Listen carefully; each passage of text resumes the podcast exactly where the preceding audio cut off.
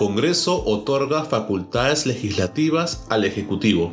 ¿Qué tal amigos? Yo soy Luigi Mucio, socio tributario del estudio contable Villamucio y Asociados, y hoy hablaremos de este importante tema. El Ejecutivo cuenta con 90 días para legislar en materia de gestión económica y tributaria, así como en la lucha contra la evasión y elusión tributaria para contribuir con el cierre de brechas sociales prioritarias para lograr el bienestar de la población, de acuerdo a las facultades delegadas este viernes por el Congreso. Este plazo para legislar se cuenta a partir de la vigencia de la ley, de acuerdo con lo señalado en el texto sustitutorio del dictamen de la Comisión de Constitución y reglamento respectivo al proyecto de ley número 583-2021-PE, que fue aprobado con 96 votos a favor por el Pleno del Congreso. La aprobación del pedido de delegación de facultades permitirá continuar con la reactivación económica del país a través de un mayor impulso a la inversión pública e inversión privada, continuar mejorando la competencia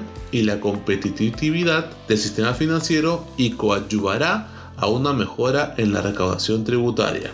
Bueno amigos, esto ha sido todo por hoy, nos vemos en una siguiente exposición.